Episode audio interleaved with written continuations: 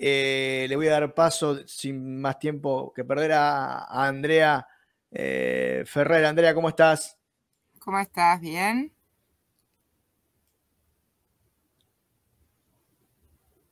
¿Me escuchás? Sí, te escucho. ¿Vos me escuchás a mí? Eh, yo te escucho perfecto. ¿Cómo estás? Ah, ¿Cómo te sentís hoy? Bien, bárbaro. Bárbaro.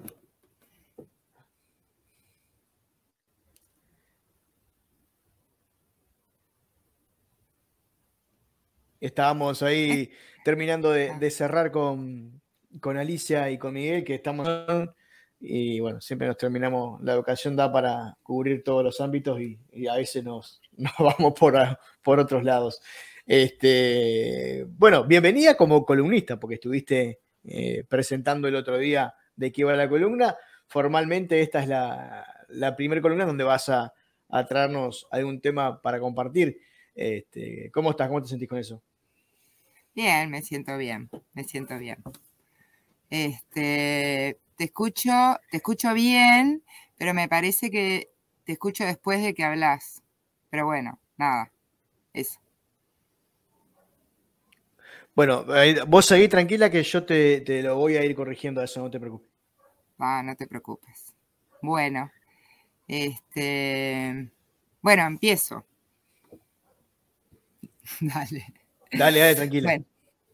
Bueno, eh, vamos a, primero que nada, una, corta presentación. Mi nombre es Andrea Ferrer, este, soy terapeuta en biodecodificación y bueno, trabajo mucho con transgeneracional, eh, psicogenealogía y las cinco leyes biológicas de Hammer. Este, repasando un poquito lo que habíamos hablado, que, bueno, se pudo decir algo, este, vengo a presentar acá lo que sería el pensamiento biológico, que es algo que viene de la práctica personal, de una mirada a la realidad y a los eventos que nos suceden desde este lugar, desde este lugar. Y repasando un poco, decía la otra vez que es muy bueno tenerlo en cuenta porque es preventivo y nos ayuda mucho a conocernos, a nosotros mismos. Bien, eh, está referido a lo que es la biología, lo que considera la biología en sí como una ciencia que considera la estructura, el funcionamiento, la evolución, la distribución y las relaciones respecto a los seres vivos. Y nosotros como seres vivos, la especie humana, hablábamos de aquel animal mamífero que también somos y que actúa como tal en nuestra vida, aunque a veces estamos un poquito desconectados con él. ¿no? Entonces yo decía que, que todo esto este, nos hace estar mucho, nos hace observar mucho más en el presente la realidad, aquello que sentimos cada uno de nosotros, que es la realidad o cómo la sentimos o cómo la percibimos. Y acá viene una cosa importante que no dije la otra vez para ver esto del pensamiento biológico, que eh, primero sentimos en realidad, después podemos ir a este pensamiento biológico y reflexionar, ¿no? Sentimos biológicamente qué significa que tenemos sensaciones, usamos los sentidos, miramos, tenemos el tacto, el oído, el gusto. Eh, entonces, em, todo eso actúa de una manera bastante inconsciente en nuestra vida, ¿no? Entonces, por ejemplo, voy a poner un ejemplo, de este animal al que me refiero, ¿no? que siempre lo vamos a tener presente en esta columna. Eh, este animal, por ejemplo, está en su territorio, yo estoy en mi territorio, y de repente siento un ruido raro en mi territorio, que no corresponde a los sonidos que siento todos los días. Entonces, lo primero que va a hacer es hacer esto, ¿no? A ver, ¿dónde viene el ruido? ¿Y qué es eso? ¿No? Algo entró en mi territorio, qué es lo que pasó, eh, me tengo que defender o no, o después pasa el ruido y no pasó nada. Pero nos están pasando cosas de estas permanentemente. Así como también, voy a poner un ejemplo biológico, cuando tenemos mucha hambre y nos alimentamos, que sentimos placer, porque estamos saciando una necesidad, el placer también es biológico. Entonces, este, estamos permanente, nuestra biología está permanentemente relacionándose con este medio ambiente y actuando de esta manera biológica. Ahí hay un, ya que mencionás esto de, de, los placeres biológicos y, también que están asociados a, la función, ¿no? a la funcionalidad vital, pero teniendo en cuenta esto que vos planteás, que, somos eh, en parte eh, un, mamífero eh, con una conciencia distinta, por decirlo de alguna manera, em, hay, un desafío, hay un desafío muy grande que es esto de que hay, hay como un, aparte de que uno naturalmente reacciona ante estímulos, hoy en día vivimos una sobre eh, exposición a, los estímulos, eh, con, intención o, sí, o sea, por, decisión propia o porque a veces no hay, no hay forma de escapar a, todos los estímulos, ya sea de, comida, de, eh, de sexo, de, violencia. Hablábamos ahora recién en la columna anterior, los juegos de, que, también estimulan todo ese tipo de situaciones. Hoy en día nuestro, nuestra existencia biológica está artificialmente estimulada muchísimo más que, que, lo que debería ser naturalmente. Eh, eh, totalmente, yo estoy absolutamente convencida de eso. En realidad, eh, creo que, y después lo voy a traer un poquito con esto de la medicina germánica y, el significado real de la palabra germánica, que no es alemana, no significa alemana, este, estamos sobrecargados y todavía no nos desde mi punto de vista, no nos hemos adaptado, ahora voy a venir con la adaptación, no nos hemos adaptado del todo a esta nueva forma de vida.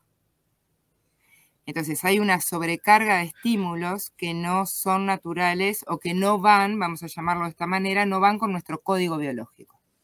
Pero aparte no dan los tiempos. No dan los tiempos, estamos estresados, para ir a buscar el alimento. Exactamente, para ir a, buscar el alimento, eh, las personas tienen que trabajar y nosotros no sé cuántas horas por día, eh, y además cuatro hijos, y además los tengo que alimentar, y además los tengo que llevar a no sé dónde, y además vivo en una ciudad llena de gente, llena de tránsito, ¿no? Entonces, eh, también todos estos factores nos han desconectado, ahora que lo traes, de esta de esta naturaleza, de este proceso natural que, necesitamos en realidad biológicamente, ¿no? Entonces, eh, acá vengo sí con esto de la, adaptación, porque la adaptación es eh, uno de los parámetros fundamentales del pensamiento biológico. La biología se está adaptando permanentemente se está adaptando a un medio ambiente. Entonces, eh, en esa adaptación y ese medio ambiente, vamos a definir un poquito qué es para nosotros el medio ambiente. El medio ambiente para nosotros es todas aquellas cosas físicas donde vivimos, el aire que respiramos, el agua que tomamos, eh, la comida de la cual nos alimentamos, pero también es el medio ambiente emocional en donde vivo.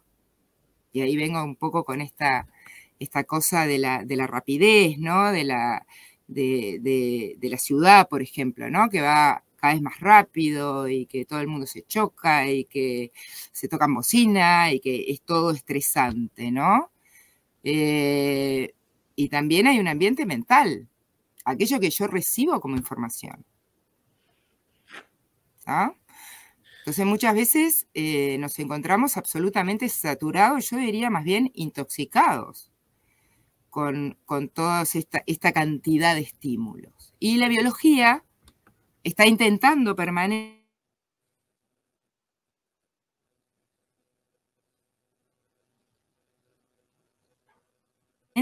¿Se cortó? No.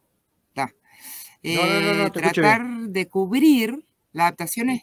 Ah, porque de repente se me quedó la ruedita. Tratar de cubrir, la adaptación es eh, tratar de cubrir las necesidades que, están en el momento. O sea, toda nuestra biología, por decirlo de alguna manera, vamos a referirnos, por ejemplo, al cuerpo físico, está intentando permanentemente mantenernos en una homeostasis. en donde vamos a tener una temperatura normal, eh, todo lo que significa la homeostasis, que es lo que mantiene el equilibrio corporal y que todas las funciones de nuestros órganos eh, y, de todo lo que somos biológicamente estén en un funcionamiento normal, así se define salud, ¿no? La buena salud significa eso, significa que todo lo orgánico esté funcionando en, un estado normal. De acuerdo a la función que tiene eh, siempre, cada órgano. sí.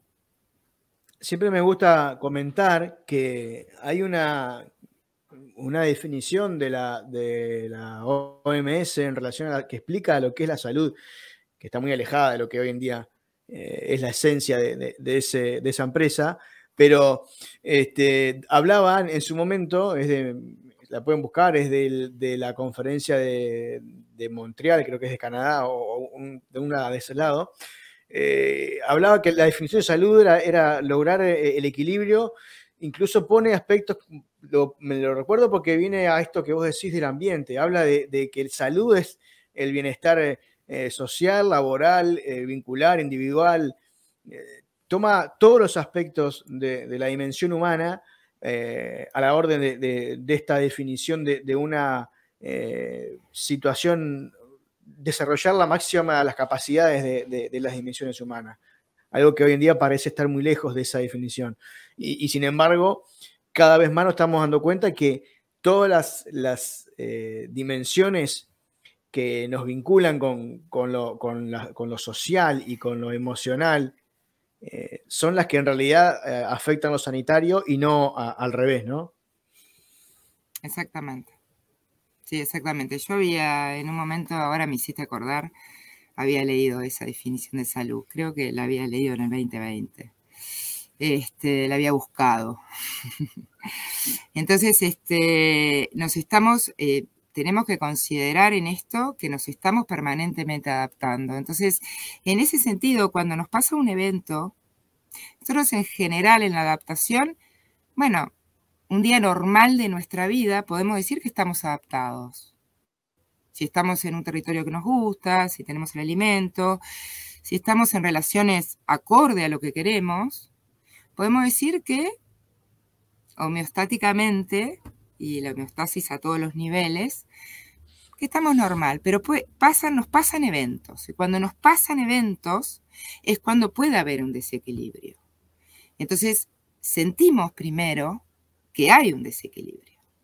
Y en esto, eh, yo traía esto de que era importante saber que eh, de alguna manera la biología va a intentar gestionar esto y lo va a gestionar a nivel físico o a nivel de comportamiento.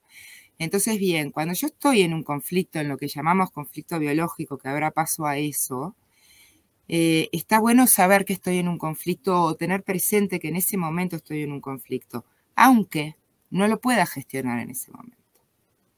Porque sé, si yo lo hago consciente en ese momento, capaz que lo puedo gestionar en ese momento, pero si yo lo hago consciente de que estoy en un conflicto, voy a tener que encontrarle una solución. ¿Y por qué voy a tener que encontrarle una solución? Porque es mucho mejor para que mi cuerpo después, como vamos a ver en las cinco leyes biológicas, no tenga que gestionarlo él. ¿ah? Entonces, si yo sé que tengo un tema con una relación que yo que sé y que no le estoy pudiendo buscar la vuelta, bueno, hay un momento que yo le voy a tener que encontrar una solución. Entonces, nos hace en realidad más responsables, sí, pero también nos da muchísimo más autonomía con nosotros mismos. Eh, nos saca también este arte que tenemos de, de culparnos y culpar, por decirlo de alguna manera. ¿No? Que la culpa la tiene el otro, la culpa de la enfermedad es no sé qué, o la, o la culpa, no, nos, nos da un impulso, un impulso a aprender a gestionar nuestros conflictos. Entonces, también maduramos con esto. ¿ah? Bueno, entonces este, está, está eh, todo este tema, está el tema también de aquello que, y acá voy a empezar a dar como algún tips de este pensamiento biológico, que nos tratemos, invito a la gente a que se trate de escuchar, escuchar lo que dicen y lo que no dicen. Eh, en nuestras palabras a veces está esta tendencia a determinados conflictos que tenemos. O sea, la gente gástrica va a hablar de, eh, con determinadas palabras, la gente que tiene temas con las separaciones, con el tema del contacto, me tocan o no me tocan, me separo o no me separo. Si el dolor va por ahí, va a tener determinadas palabras. La gente visual, ¿no? El tema de veo, no veo. Entonces, en nuestras palabras muchas veces, y también en lo que no decimos, ¿no? En aquellas palabras que no nos animamos, que nos las guardamos, digamos, ¿está? Eh, ese tipo de pensamiento que tenemos está relacionado a las palabras con aquel sistema, de repente con el sistema digestivo, eh, con, nuestra piel, con los temas de valorización y desvalorización, que vamos a empezar a ver un poco, ¿no? Esto de puedo, no puedo, por ejemplo. Eh, y este, este es un buen tip para empezar a escucharnos y ver por dónde va, por dónde vamos cada uno. Porque un conflicto biológico tiene que ver con aquello que cada uno siente respecto a la realidad. No tiene que esto no es un diccionario, esto no es todo el mundo que le va a que lo despiden del trabajo va a tener determinado conflicto, no. Es depende de la persona, del individuo cómo está tomando ese conflicto. Entonces, alguien que lo despide de trabajo puede terminar con un tumor y otro se fue de vacaciones y dijo, al fin, me despidieron. ¿Ah? Sí, es, eh, es un gran desafío porque eh, a mí, yo, pienso que es también parte, eh, esto que vos planteás y que muchas veces escuchás de las, personas, parte también de, de cómo estamos acostumbrados, de que, me levanté resfriado es porque tal cosa. Y, esta idea de que para un problema hay, hay, una, hay solo una causa y, esa causa es, por lo general eh, eh, material y que hay una, única solución. Entonces, a veces también hay un gran desafío el poder eh, hacer entender o extender la idea de que en realidad cada, cada, cada vida es un mundo, ¿no? Y, cada, como vos decís, va a depender mucho de, las percepciones, de las creencias, de, un montón de cosas, de factores que a veces nada tienen que ver con el mero hecho de la, situación que está pasando en, sí, ¿no? Sí, exactamente, exactamente. Y además esto de escucharnos nos, nos sirve mucho para ver cuál es la tendencia nuestra. La tendencia individual, es así, es por individuo. Por eso los conflictos se trabajan por individuo. ¿Ah? Bueno, entonces, este, eh, voy a empezar un poquito a hablar de, Hammer, no sé si hoy llego a la primera ley biológica, pero no sé si llego, pero no importa. Este, pero sí todo esto implica la primera ley biológica, eso, es lo que quiero decir, ¿no? Todo esto que estamos hablando nos está preparando para poder comprender aquello que él dice. Hammer es un médico alemán que nace en 1935, es, este, especialista, eh, es, médico en medicina interna, especialista en medicina interna, pero primero hizo teología, también tiene estudios en física, no llegó a la licenciatura de física, pero llegó a niveles altos. Eh, y Hammer, bueno, se casa eh, joven, tiene tres hijos, no me acuerdo si tres o cuatro, creo que tres hijos.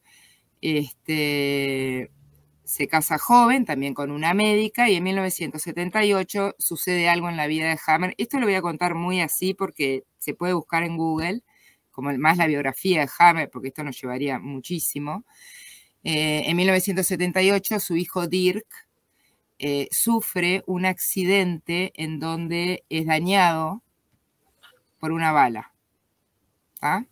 Accidental. No voy a hacer todo el cuento este porque porque es largo. Y Dirk termina muriendo. a los, a los, al poco tiempo, eh, a Hammer le diagnostican un cáncer testicular y a la mujer un cáncer de mama.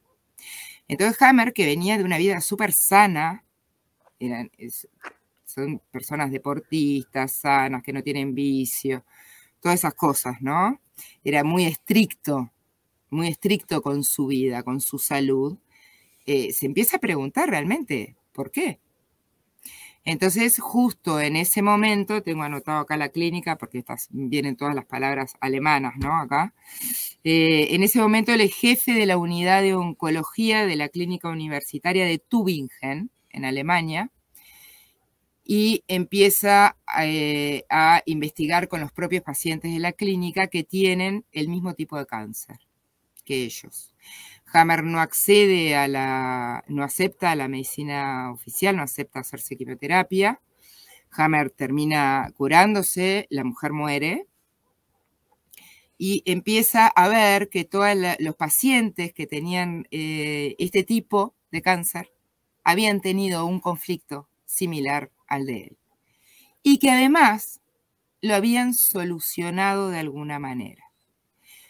A partir de ese momento, Hammer hace toda una investigación, eh, estudia todos los TAC del cerebro, tenemos una gran cartografía cerebral de Hammer que relaciona la parte del cerebro y del órgano, y él desarrolla las cinco leyes biológicas.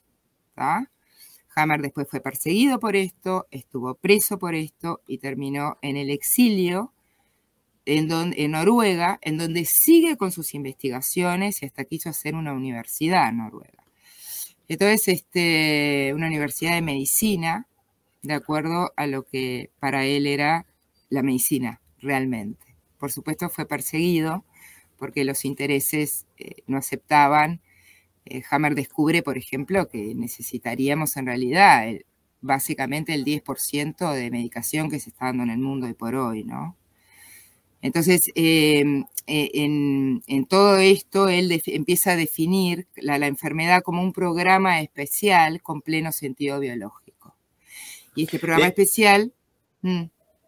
que, a eso que vos le agregas del 10% de los medicamentos, del uso de medicamentos, que eh, los tiempos también bajarían, los tiempos de tratamiento también eh, bajarían considerablemente.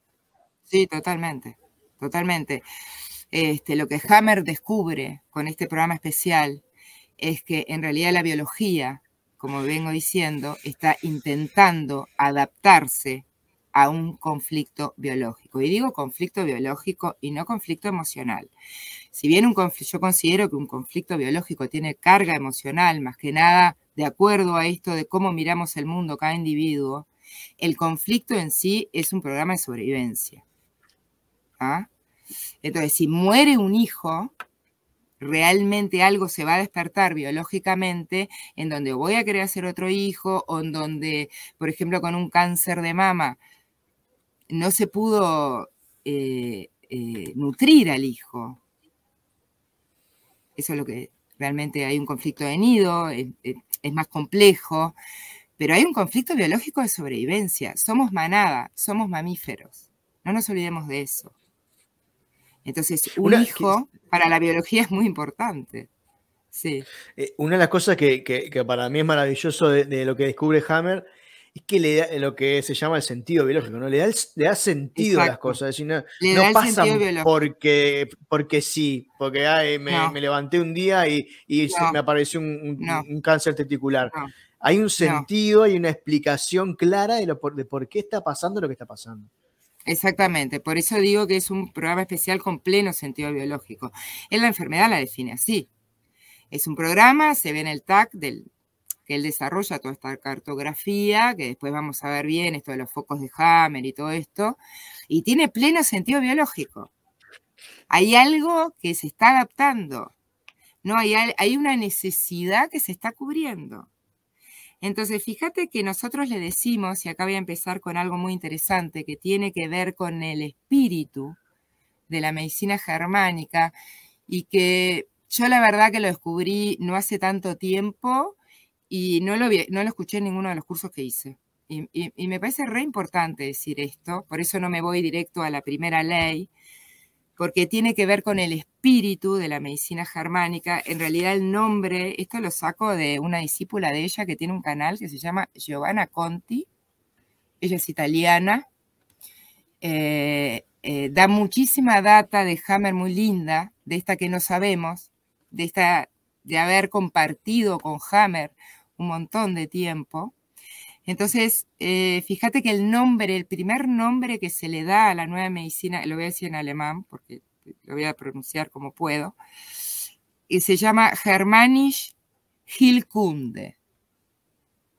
O sea que no es ni nueva medicina germánica, ni ciencia curativa germánica, eso después él acepta ponerle eso en, el idioma español, pero Germanisch Hilkunde. ¿Qué significa Germanisch Hilkunde?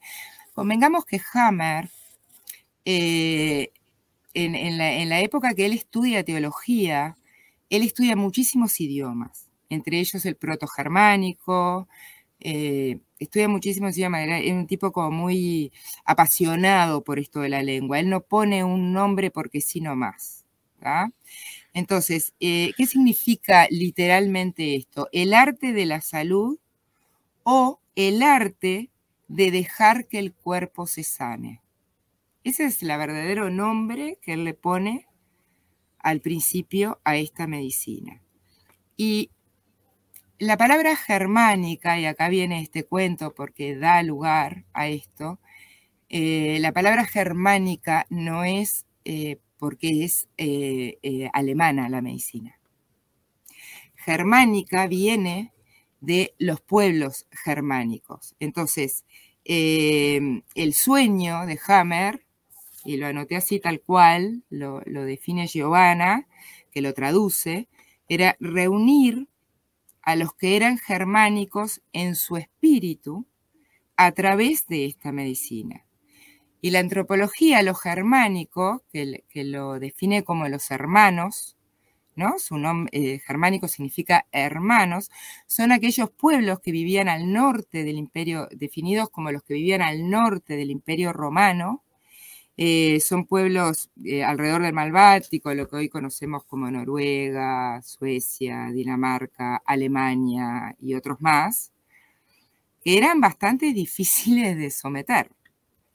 Entonces, eh, los define como aquellos pueblos que hablan el mismo idioma, son pueblos distintos, no estamos hablando de un pueblo germánico, son muchos pueblos que los une un espíritu hablan el mismo idioma, que es el protogermánico, eh, comparten el mismo sistema de creencias y son, eh, dentro de este sistema de creencias, sus valores son el respeto por la, naturaleza y la observación de la misma, y el mayor valor que tenían era la libertad.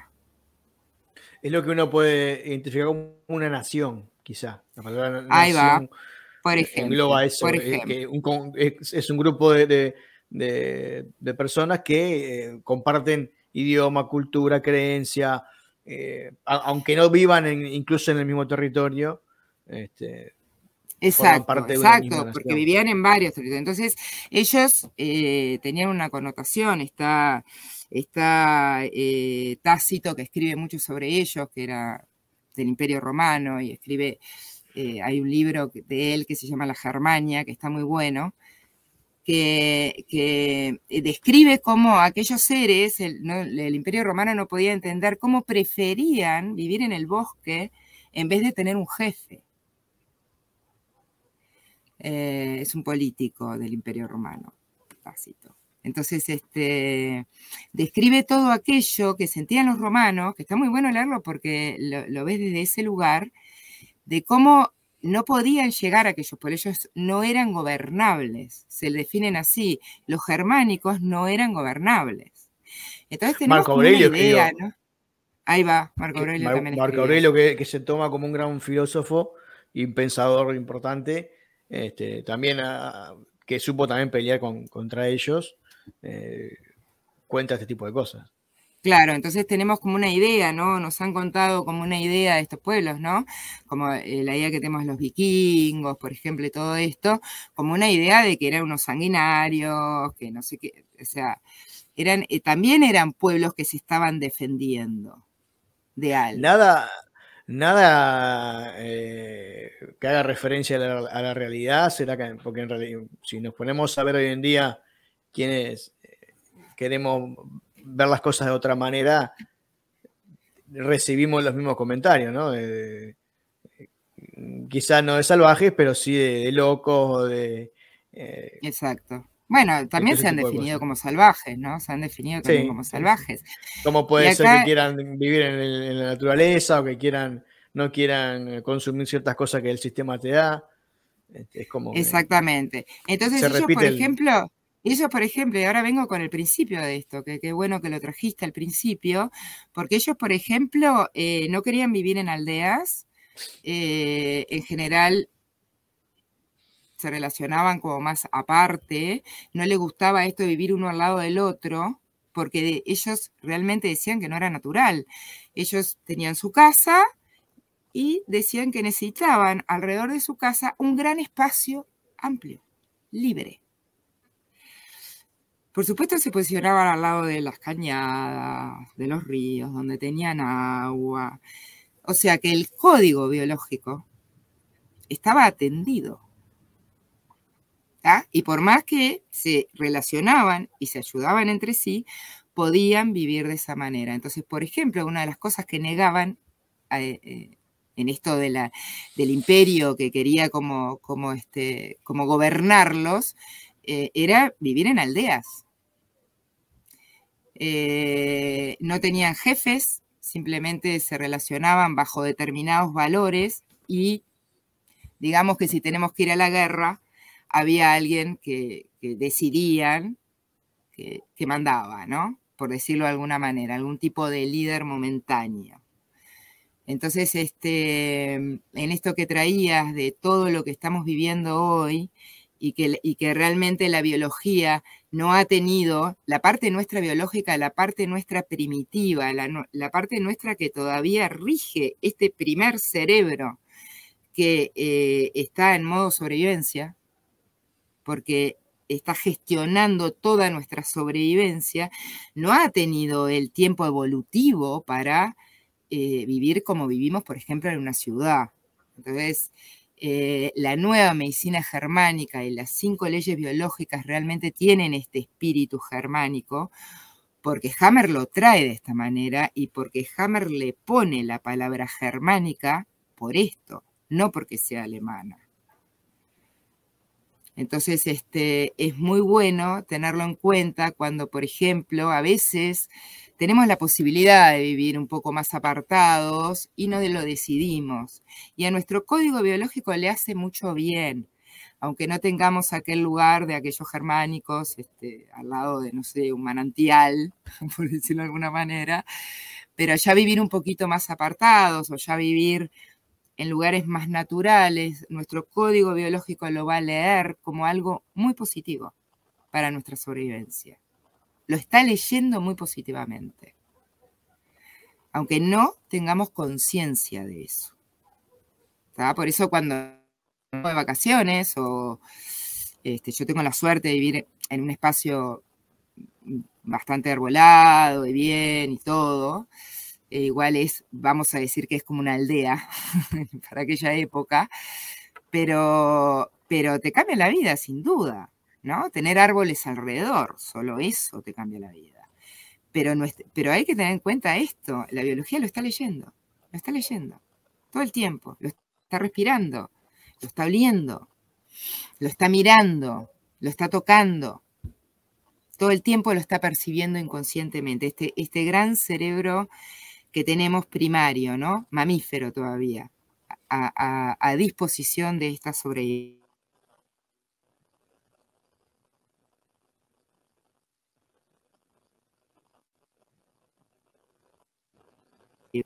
Bien, quería contar de, ¿Cuánto nos queda, Fabián? Tendríamos cinco o seis minutos para ir eh, cerrando. Cinco o seis minutos para ir cerrando. Bien, entonces voy a tratar de decir un poquito, eh, nombrar la primera ley biológica del doctor Hammer. Entonces, este, la primera ley biológica dice así. La enfermedad se origina a partir de un shock biológico inesperado, agudo, dramático y vivido en soledad, que ocurre en tres niveles, la psique, el cerebro y el órgano. En ese instante del shock biológico, se activa un programa especial con pleno sentido biológico, que es el adecuado frente al evento que la persona está viviendo. Y cuando decimos que es el adecuado frente al, e, evento que la persona está viviendo, es el adecuado de acuerdo a cómo vive la persona ese shock biológico, como dijimos hoy, que es individual. Entonces, voy a explicar un poquito, después lo retomamos, retomamos la primera ley, la que viene, y ya arrancamos con esto. Eh, primero que Hammer descubre esto, muy importante, ¿no? Que hay un triángulo y que la enfermedad no es porque sí, es porque nuestra biología está en un conflicto biológico. De alguna manera la estamos reparando, estamos tratando de adaptar y todo esto que dijimos. O sea que está en la psique primero. Después el cerebro, ¿por qué? Porque Hammer en su cartografía y en los TAC que él estudia, empieza a descubrir que aquellos famosos focos de Hammer, que ya explicaremos, y el órgano que corresponde. O sea que él ubica cada lugar del órgano en esta, en esta cartografía y los procesos de reparación y de activación de conflicto que se verán en, en, otras leyes biológicas. Pero lo vivido en soledad, que todo el mundo pregunta, pero yo no lo viví en soledad, te dice. Lo vivido en soledad tiene que ver tiene que ver muchísimo con eh, lo dije y, no, y sentí yo que no me lo entendieron. No lo pude decir, muchas veces no lo puedo decir porque hasta me da vergüenza, porque hay algo atrás de repente que no está bueno y me da vergüenza. No me siento escuchado. Eh, el otro lo digo y el otro me lo minimiza por ejemplo, estoy redolida porque, no sé, le cuento a una amiga, estoy redolida porque me separé y la amiga te dice, bueno, no pasa nada, vamos a salir y tomar una. ¿No? Entonces, eh, también nos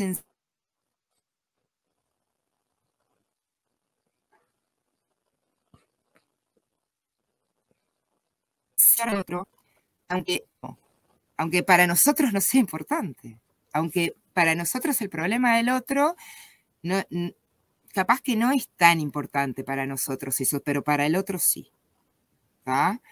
Y también esta cosa de poder pedir que te escuchen. Decirle al otro, mira, escúchame, yo siento así, y está bien. Entonces, vivido en soledad tiene muchísimas cosas hoy por hoy. A veces no lo contamos, hay gente que no lo cuenta porque tiene una familia, porque no puede traer el problema a la casa, porque eh, tampoco en el trabajo lo puede decir, porque siempre tengo que estar bien. ¿Cuánto hay de esto? Lo políticamente correcto. Lo políticamente correcto, lo que se dice, lo que no se dice, también la forma de expresar. De repente yo lo siento que, voy a decir una mala palabra, no sé si puedo. Sí, sí, no pasa nada, acá se putea tranquila, con libertad.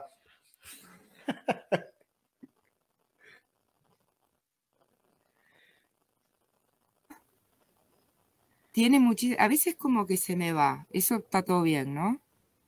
Como que se va. Sí, yo te escucho, te escucho bien. Yo te escucho bien, te escucho bien. Está, bien. Eh, entonces, vivido en soledad, quería explicar esta parte y después cuando retomemos esta ley, la explico mejor la vuelta que viene, porque tenemos que empezar a tener este pensamiento biológico, este sentir biológico, de cómo reaccionamos frente a nuestros conflictos y frente al de los demás también, porque podemos ayudar mucho. No digo involucrarnos, ¿eh? Eh, si no queremos, pero sí podemos dar una mano desde muchísimos lugares eh, muy simples, muy simples realmente. Entonces, vivido en soledad hoy por hoy, con eso que vos traías de la ciudad, de esto, de lo otro, es muy fácil de entenderlo hoy por hoy y con toda esta moral que llevamos, o esta cultura, vamos a llamarlo así, que llevamos, ¿no? De cómo tenemos que comportar, hay una cultura como de comportamiento, de cómo tenemos que comportarnos y aquellas palabras que podemos decir o que no. Y el código biológico ni se entera. El código biológico no está adiestrado para eso. Es ese animal. Entonces está bueno aprender esto y ponerse a reflexionar. Sobre estas cosas, ¿no?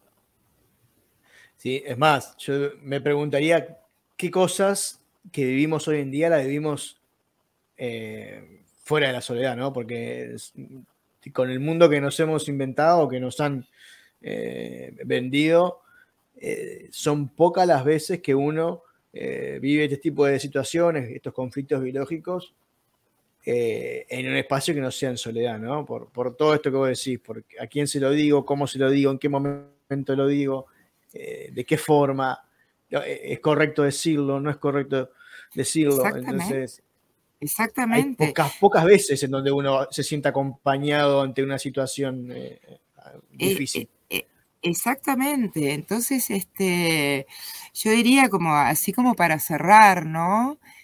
Ahora que tenemos esta capacidad y que estamos tan conectados, primero que nada diría que estemos un poco menos conectados, pero eso también me lo tendría que decir a mí misma.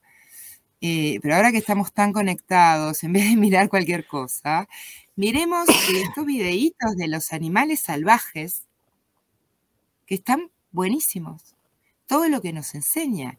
A ver si mirando esto empezamos a recordar que también somos eso, que también sacamos los dientes, que también gruñimos, que también sacamos las garras, que también es bueno defenderse cuando hay que defenderse. ¿Cuántas veces no nos defendemos porque no es correcto defenderse?